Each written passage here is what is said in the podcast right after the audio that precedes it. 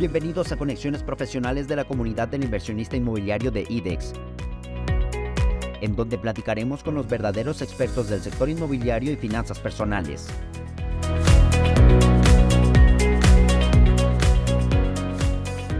La decisión de invertir nuestro dinero no es tan fácil como pensamos. No es gastarlo y ya. La mejor recomendación siempre será asesorarte con un experto para que el destino final de tus ahorros sea redituable para ti. Con quién asesorarte dependerá mucho del tipo de inversión que quieras hacer.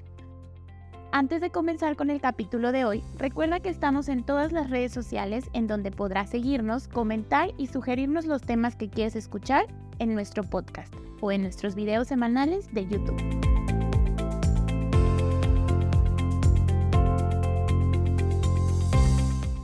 Hoy hablaremos de la inversión en bienes inmuebles y es por eso que platicamos con Pepe Jauri, un verdadero experto en la brokería hipotecaria, con más de 14 años de experiencia en el mercado inmobiliario. Gracias Pepe por compartir con nosotros. Antes que nada Pepe, danos la definición de tu trabajo. ¿Qué hace el broker hipotecario? Un broker hipotecario es la persona capacitada que te puede ayudar y asesorar a encontrar la mejor opción crediticia con la cual puedes adquirir una propiedad. Todo en base al perfil que tú tengas, ¿sí? Todo mundo quiere, al momento de comprar una casa, todos los clientes queremos la mejor tasa, las mejores condiciones. Pero a lo mejor uno para el banco no tiene el perfil que necesitan, o el perfil para el banco, ahora, sí lo vuelvo a repetir, para que te manejen esas condiciones, ¿sí? Entonces no depende ni de uno ni del banco, depende de tu perfil ante buró de crédito. Oye Pepe, mucha gente no sabe de ustedes los brokers y es por eso que estamos aquí platicando contigo. Pero el cliente, al no tener conocimiento de ustedes, eligen asesorarse directamente con su institución bancaria de preferencia. En temas hipotecarios, ¿qué tan buena es una asesoría bancaria? Yo creo que a, final de cuentas no hacen mala chamba un, un ejecutivo de un banco directo, pero como tienen demasiada información de aperturas de cuentas, de créditos, de cancelaciones de trámites, todo un rollo, este, no hay como el especialista en el crédito hipotecario. Entonces yo lo que le recomiendo a las personas que están interesadas en adquirir alguna propiedad con un crédito hipotecario es que se dirijan ya sea con nosotros o si tienen el contacto de algún broker hipotecario. Todos los bancos tienen su centro hipotecario. Entonces, se pueden acercar directamente con ellos o nosotros, que somos el vínculo y agilizamos las cosas. Un trámite normal que llegas directamente al banco y entregas tus documentos, te andan tardando como 15 días en tenerte una autorización formal. Nosotros nos tardamos a lo mucho tres días. Puede que en el mismo día tengamos la autorización, pero en tres días lo tenemos. Entonces imagínate, ya nomás me entregas a mí los documentos y estamos, agendamos cita de la avalúo y pues, se programa la, la firma de escritura. Podemos cerrar una operación en menos de un mes. Háblanos de ti, Pepe. ¿Cómo empezaste tu carrera dentro de los bienes raíces y cómo fue tu preparación para hacerlo? Yo inicié en el ramo inmobiliario vendiendo casas en el 2009 inicié. Entonces te va relacionando. Uno sigue aprendiendo siempre. Es que hay diferentes casos. Nosotros nos podemos atorar. No tanto ya te atoras con, el, con los trámites o los documentos que necesita un cliente para la autorización de un crédito. Nos podemos atorar con los documentos de la propiedad. Entonces es revisar, es revisar que la casa no importa que esté, no importa que tenga una deuda o esté también hipotecada se puede liquidar ese con, el otro crédito hipotecario que, la persona esté, esté utilizando. Este, pero puede estar intestada y a lo mejor no, el cliente no sabe al momento de comprar y eso nos lo vamos dando conforme vamos avanzando el proceso. No lo, podemos revisar nosotros o nos puede dar el aviso la notaría.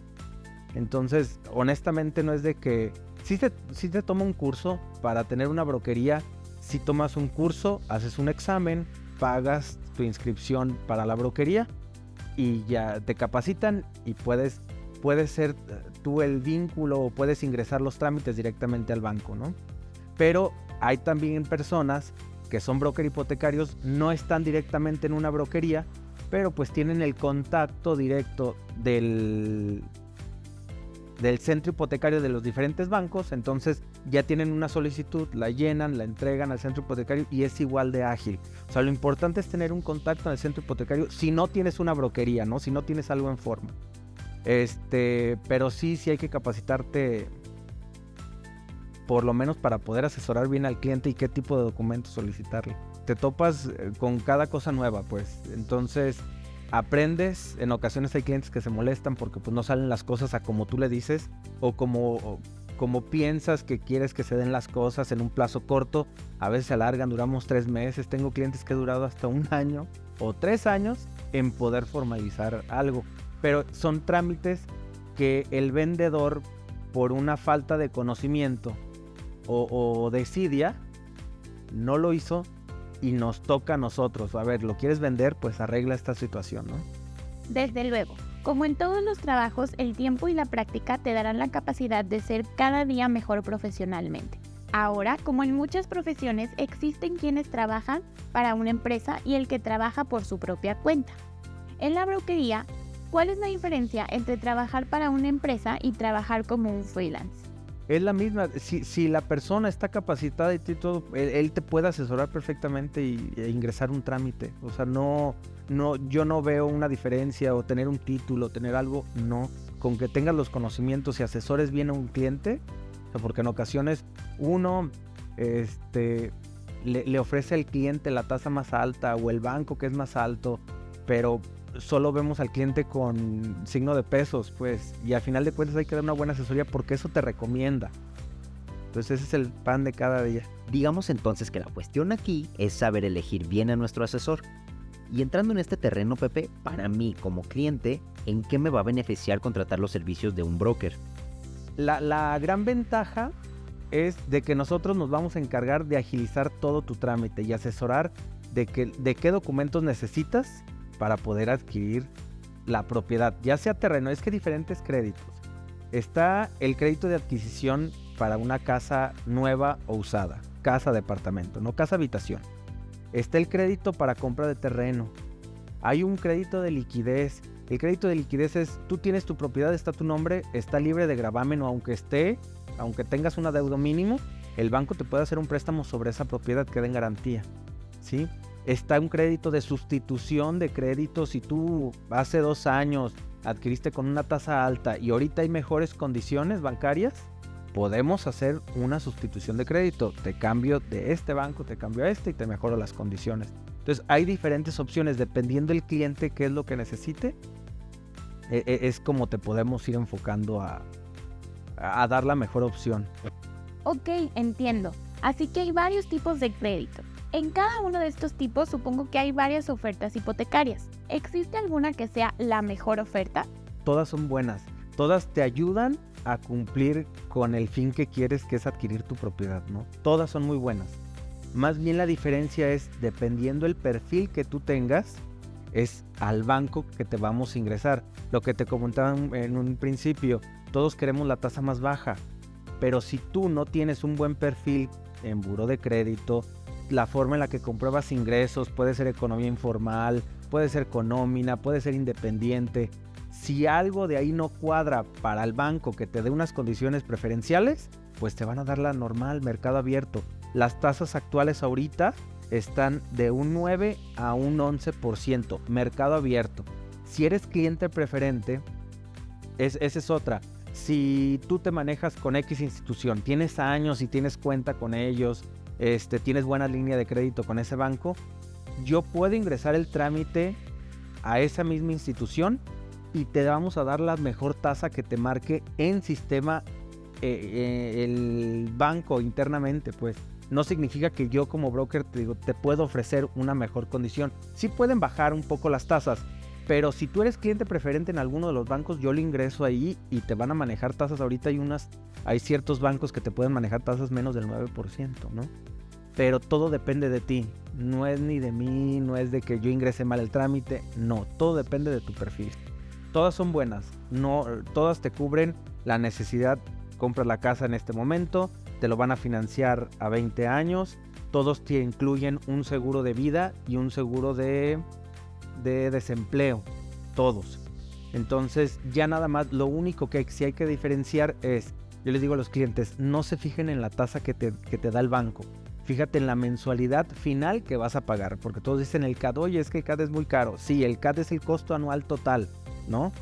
Pero fíjate en la mensualidad que vas a pagar final. Ya con accesorios le llamamos. El accesorio es el seguro de vida, el seguro de daños, el factor de pago por cada mil de préstamo, cuánto pagas, ¿no? Entonces, todos los bancos te manejan ahorita que por cada 100 mil pesos pagas como 11 mil más o menos. Por cada 100, no, por cada millón, perdón. Por cada millón, 11 mil pesos mensuales. A 20 años. Si lo bajas a 15, pues lógicamente tu mensualidad va a ir subiendo. 15, 10 o 5. ¿Lo ven? Honestamente no sabíamos que todas las ofertas son buenas, ¿o sí? Pepe, ya entendimos que depende 100% de nosotros, nuestro historial y puntaje crediticio para que nos ofrezcas la opción más adecuada. Pero ¿qué necesitas tú de mí para poder comenzar con este trámite? Lo primero, lo primero es consultar tu buró de crédito. Si estás mal en buró de crédito no podemos hacer nada, nada. Claro que no, no se preocupen eh, en el sentido de que si tú quieres adquirir alguna propiedad, pues no eres el único. A lo mejor le puedes pedir el favor a algún familiar, a lo mejor estás casado por bienes separados, pues le hacemos el trámite a lo mejor a tu esposa. Entonces no se desanimen, vemos el cómo sí, pero si estás mal en buro de crédito, podemos checarlo, descargamos un buro de crédito especial, porque ahí nos sale específicamente a quién le debes, cuánto le debes y cómo hay que solucionar ese tema, ¿no? O sea, te asesoramos, volvemos a lo mismo, hay que asesorar bien a un cliente que si en este momento no puede comprar, yo creo que una buena asesoría va, a hacer que en uno o dos años, ya que lo resuelva, te busque de nuevo, ¿no? Pero sí, temas de buro de crédito, si estás mal, no pasas. Eso es lo principal. Si estás bien en buro de crédito, pasamos al siguiente paso que es solicitarte los documentos que necesitamos, ¿no? Que son documentos muy sencillos, es tu identificación, foto y copia de identificación, acta de nacimiento, comprobante de domicilio que no sea mayor a tres meses, este comprobante de ingresos, si manejas nómina, son tres meses de nómina y tres meses de estados de cuenta donde se ve reflejado tus ingresos. Se necesita la carta laboral de la empresa donde trabajas, un formato, una solicitud de datos generales donde me pones referencias, tu domicilio, domicilio de tu trabajo pero de ahí en más sería todo. En tres días tienes la autorización. Oye Pepe, y entre todos los créditos que pueden existir, encontramos el Cofinavit. Y en la comunidad del inversionista inmobiliario nos han pedido muchas referencias acerca de él. ¿Tú qué opinas de esta modalidad? La gran ventaja del, del, Infonavit es la única institución, así como Fobiste, pensiones del Estado, hay diferentes créditos, ¿no? Pero son los únicos que por derecho y por ser empleado tienes acceso a ese crédito, ¿no? Siempre. Entonces, aunque estés mal en buró de crédito, te van a hacer un préstamo, ¿sí? El cofinanciamiento es la combinación, es si te presta un crédito mínimo, la institución, en este caso el Infonavit, te hace un préstamo mínimo, ¿sí? 200, depende, depende el sueldo con, el, con lo que te tengan cotizando. Tú en el Infonavit tienes un saldo de subcuenta de vivienda, ¿sí? Entonces se suma préstamo de Infonavit más saldo de su cuenta de vivienda. Lo demás, el préstamo fuerte te lo hace el banco. Entonces, sí te ayuda porque en ocasiones tu subcuenta de vivienda te ayuda con ese enganche. Por algo de un millón de pesos, tenías que dar entre un 15% o un 10% de enganche. Si tu saldo de subcuenta de vivienda y el préstamo de Infonavit cubren ese porcentaje, adelante, solamente pagas gastos de escritura. O sea, sí es muy bueno. Sí te ayuda, volvemos a lo mismo, todos los créditos te ayudan adquirir la propiedad. Pero no, no es malo, ningún crédito es malo. Este, claro que las condiciones y tasas del Infonavit han mejorado, pero ahorita condiciones bancarias con condiciones de Infonavit son más, más baratas el crédito bancario. Ah, el buró de crédito, mi peor enemigo. Entonces, ¿cómo califico o cómo me podrían autorizar un crédito hipotecario? Todo depende de tu ingreso para que te autoricen el monto de crédito que necesitas, ¿sí? Normalmente, si tú vas a comprar una casa de un millón de pesos, el banco no te presta el 100% del valor de la casa, te presta el 90% o el 85%. Entonces, el 15 o el 10% que hace falta es el enganche que tú debes de contemplar sí o sí. más gastos de escrituras, que es aproximadamente el 5%, ¿sí? Entonces, de una casa de un millón de pesos, una propiedad de un millón de pesos, debes de contemplar un 15 o un 20 ya con todo y gastos de escritura. 150 o 200 mil pesos de enganche. Entonces el banco te va a prestar entre 800 y 850. Vas a pagar una mensualidad como de 9, 9, 500, ¿sí? Por ese préstamo. Al banco le tienes que comprobar un ingreso de 2.5 veces más esa mensualidad.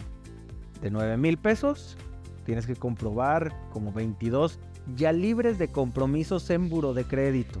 Muchas veces este, las personas creen que, bueno, yo gano 30, me pides 22, paso sin broncas.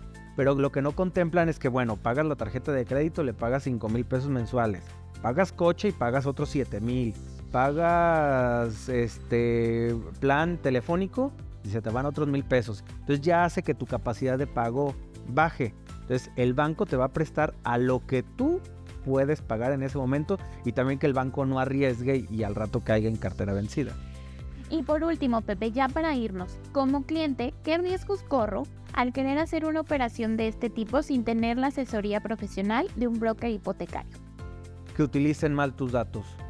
O sea, e, e, en esta ocasión tú me entregas, pues me estás entregando tu identificación, acta de nacimiento, tus ingresos, bien que mal. Entonces nada más que no le vayan a dar un mal uso. El descargar un buro de crédito especial, pues vienen ahí los 16 números de la tarjeta. O sea, viene muy específico, muy detallado el buro de crédito. La institución, tu límite de crédito. O sea, sé que cada vez eh, está más difícil la situación o, te da más pendiente el poder proporcionar unos datos. Pero yo creo que si se acercan con un buen broker o alguien certificado, creo que te da una tranquilidad de que no estás proporcionando tus datos a cualquier persona y no le van a dar un mal uso. Entonces yo creo que esa sería una gran ventaja y sobre todo la agilidad del trámite. Esa, e, ese yo creo que es lo, lo primordial. Que tú quedas tranquilo, quedas en buenas manos y el clic que hagas con el cliente o, la confianza y la información que le des a tu cliente es lo, lo más importante.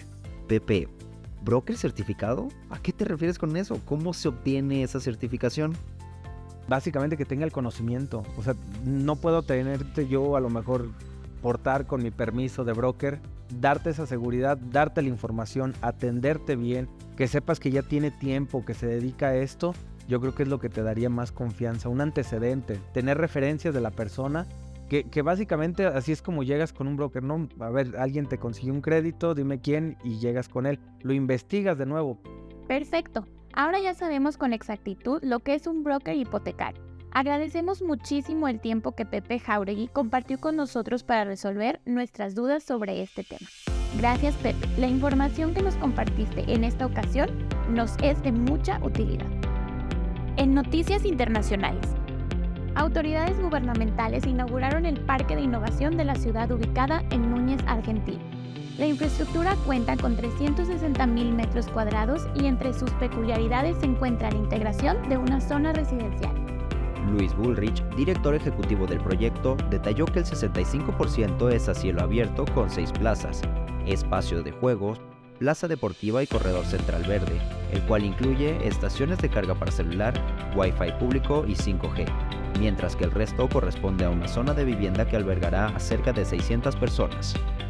Algunas de las familias ya se encuentran habitando en las residencias y se espera que próximamente se construyan inmuebles para estudiantes debido a que el desarrollo conecta directamente con la ciudad universitaria de Buenos Aires. Y en información nacional, anuncian 3.700 millones de pesos en inversiones inmobiliarias para Cancún. La firma de origen yucateco Terramundo anunció inversiones por 3.700 millones de pesos en Cancún para los próximos tres años. Su director comercial detalló que el primero de esos proyectos es la Torre Escénica, de 14 pisos y 125 oficinas en la avenida Tulum de esta ciudad, la cual ya está en construcción y comercializándose. El inmueble contará además con dos locales comerciales con acceso independiente, 88 bodegas de almacenamiento, área de carga y descarga, estacionamiento para 400 vehículos, así como seguridad 24 horas con circuito cerrado, planta de energía y sistema de incendio, entre otras instalaciones. Se espera entregar en octubre de 2024 con una generación alrededor de 350 empleos directos y tiene actualmente un avance de 47%. Y para cerrar con la sección de noticias inmobiliarias en información local, Sharing, la tendencia inmobiliaria enfocada en el bienestar.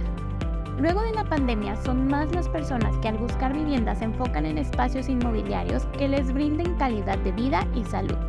El sharing es una nueva tendencia que tiene un modelo de amenidades y espacios compartidos para varios residentes, es decir, son aquellos desarrollos inmobiliarios que tienen como objetivo hacer comunidad, al establecer amenidades que puedan crear una convivencia sana y colectiva.